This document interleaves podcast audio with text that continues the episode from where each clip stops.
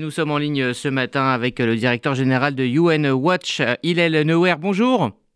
Bonjour. Merci d'être avec nous ce matin sur RCJ. Alors ces chiffres, on a l'habitude de les voir chaque année, ils sont chaque année spectaculaires, mais que veulent-ils dire? Ben, Qu'est-ce qu'ils veulent dire? Euh, Plusieurs choses. Euh, primo, c'est le pays arabe et musulman qui propose ces textes. Euh, ça, c'est le grand effort à l'ONU, c'est condamner Israël. Mais ce qui est important pour nous, c'est que beaucoup de pays euh, votent avec eux, y compris les pays européens. Euh, cette année, on avait 15 résolutions contre Israël. Euh, il faut rappeler qu'il y avait un sur la Syrie, un sur Corée du Nord, un sur l'Iran et 15 contre Israël. Donc, c'est quelque chose vraiment d'absurde. Et malheureusement, les, les pays européens, la France et les autres pays de l'Europe, presque tous, ils votent pour à peu près 10 dans 15 de la résolution, ils, soutiennent 10. Et ça, c'est problématique. Ça veut dire, euh, dans l'année 2022, les pays européens, ils ont soutenu 10 résolutions contre Israël et un sur l'Iran, un sur Syrie, un sur Corée du Nord.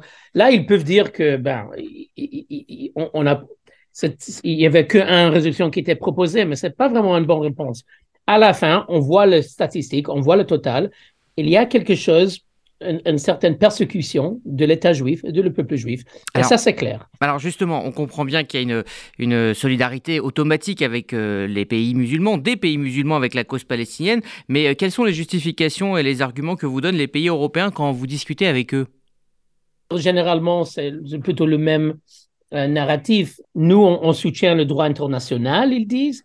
Donc, s'il y a une résolution sur l'occupation, on soutient le droit international, et, voilà. Et, ces réponses, c'est pas une bonne réponse, euh, c'est pas admissible.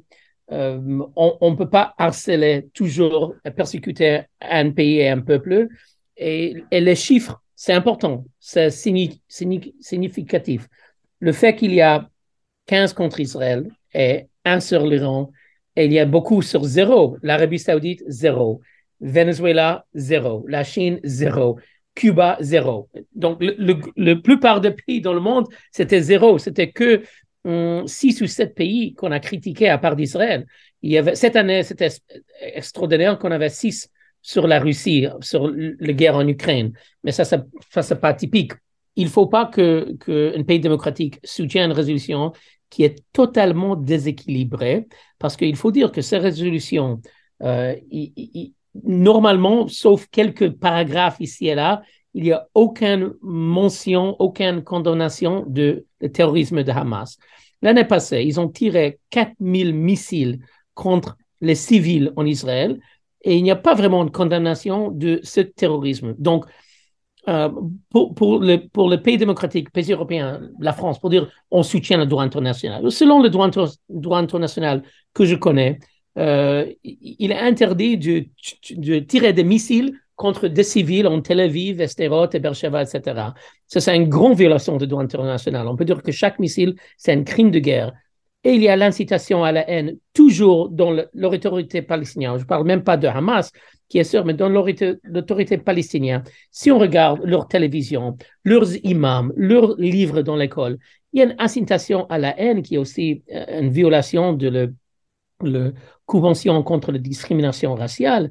Donc, si on parle sur le droit international, il y a beaucoup de violations palestiniennes, Hamas, djihad islamique, euh, qui sont ignorées par l'ONU. Mmh. Alors, il faut, rappeler quand même que ces votes hein, sont euh, souvent non contraignants, ce sont euh, des condamnations euh, de, principe, mais la question qui se pose, c'est que faut-il faire? On a un peu l'impression, dans ce cadre de l'ONU, que, que Israël, c'est un peu David contre Goliath.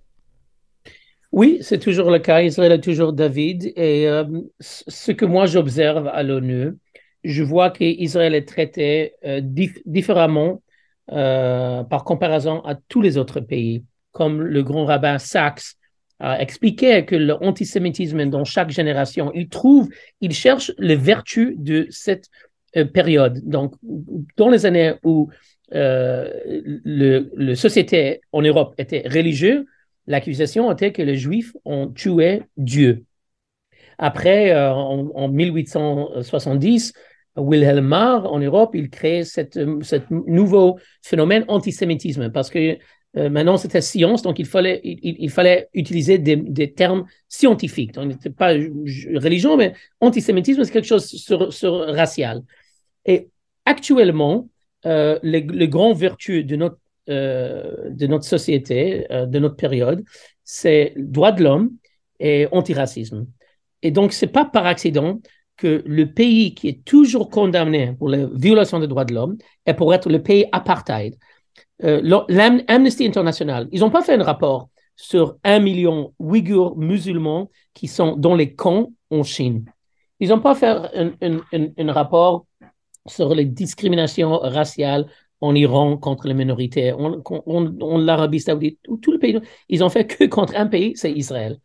Et où il y a des problèmes, mais, mais il y a des Arabes dans le Parlement, dans, dans, dans le Cour suprême, et maintenant, je suis à Tel Aviv, on peut voir les Arabes partout en Israël.